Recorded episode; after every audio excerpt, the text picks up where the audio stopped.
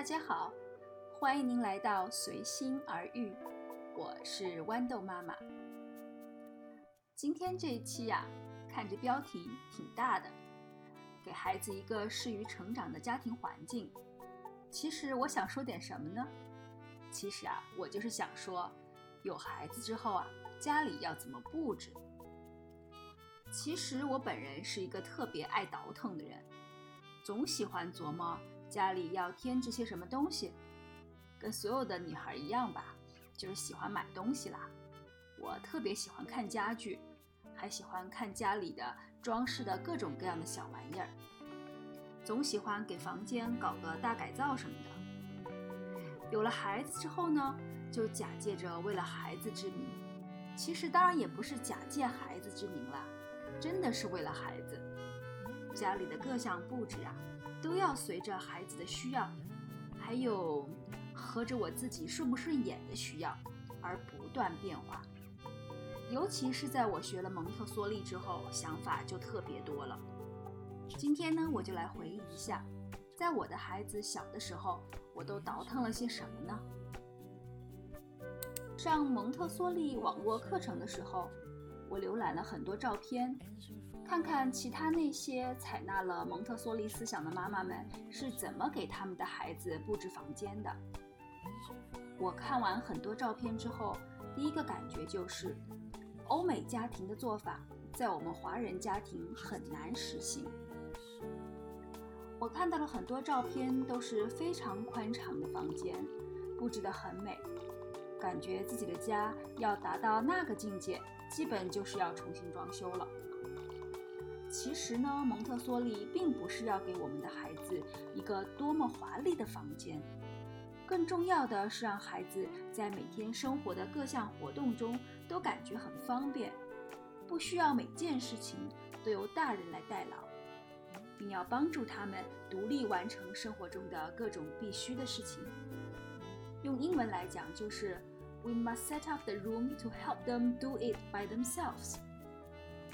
下面我就把一个家里面需要为孩子考虑的各个区域逐一说明一下，同时也来审视一番曾经我费尽心力给孩子营造的蒙氏环境，现在都产生了哪些影响。第一个就是进门处，也就是玄关处了，要给孩子准备好换鞋的小座位。同时，还有一面用来审视自己形状的全身镜。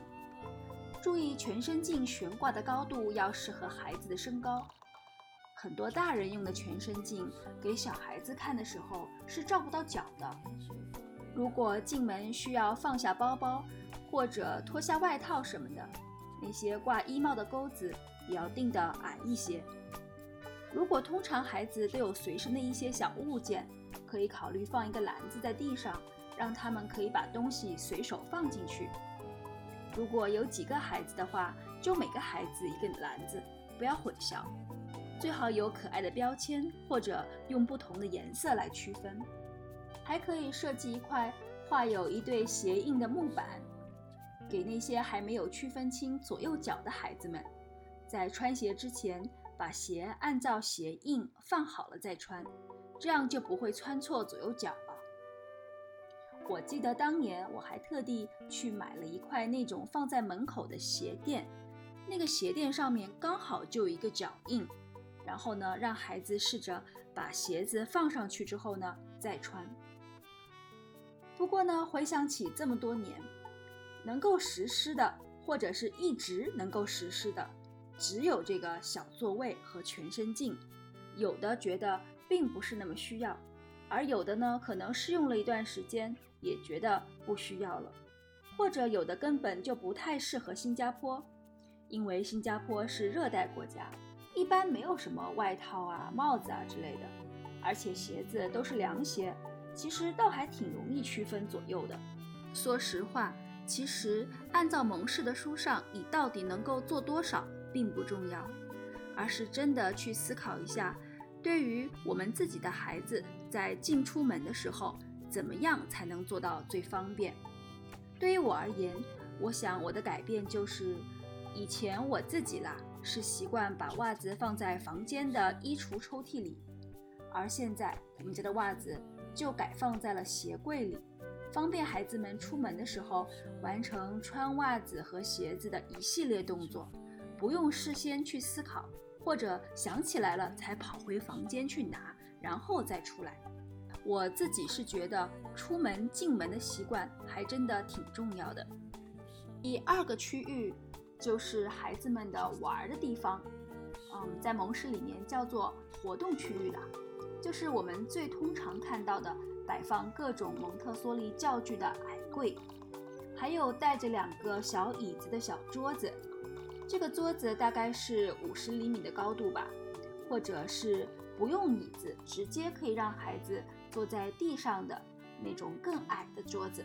大概高度在三十厘米左右，我超级推荐无印良品，这里叫 MUJI 啊，MUJI 的这个小矮桌，质量好，价格也不贵。还有一点就是给孩子布置活动区域，其实和妈妈们学习收纳是两回事。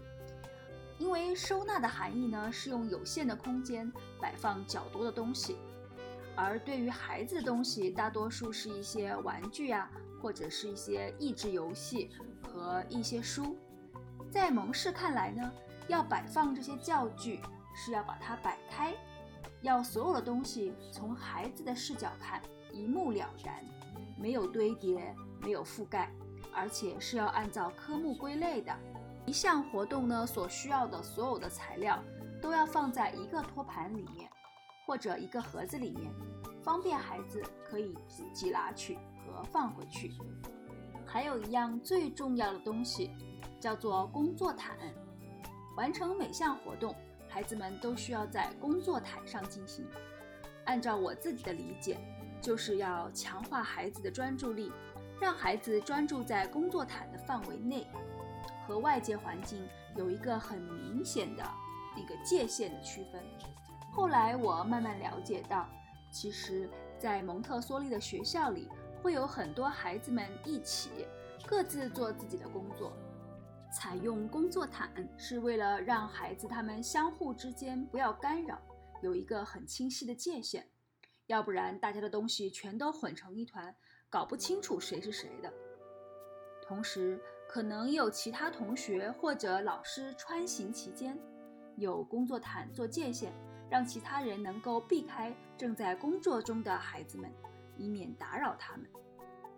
但是说实话啦，自己家孩子在家里玩，其实不会那么麻烦。我虽然也是有给孩子准备这个工作毯啦，但是后来我觉得有一块类似好像爬行垫这样的大地毯就行了。然后告诉孩子们，所有的玩具不能超过这个大地毯的范围。我还有自己点自己的偏好。就是这种工作毯，最好是镜面的，包括大的那种地毯啊，最好是买镜面的，不要有什么花纹或者卡通图片之类的，因为这个东西就是一个背景嘛。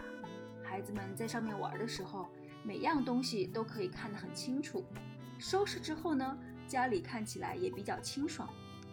一直到现在呀，包括我给孩子买床单。我也是喜欢买镜面的，图案太多，感觉很烦躁呀。当然啦，这纯属我个人的偏好啦。孩子的活动区呢，应该是蒙氏环境当中的主打区域了，因为孩子不管是在学校还是在家里，他们主要的智力发展或者是学习过程吧，都是在这个区域进行的。所以呢。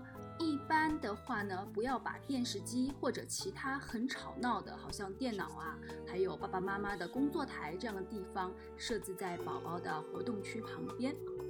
这次节目呢，我就先说这两个区域，也就是玄关区和宝宝的活动区。在下一期节目里，我会继续讲卧室、厨房还有浴室，你一定要等待着我下一期节目哦。感谢您的聆听。我们下一期再会。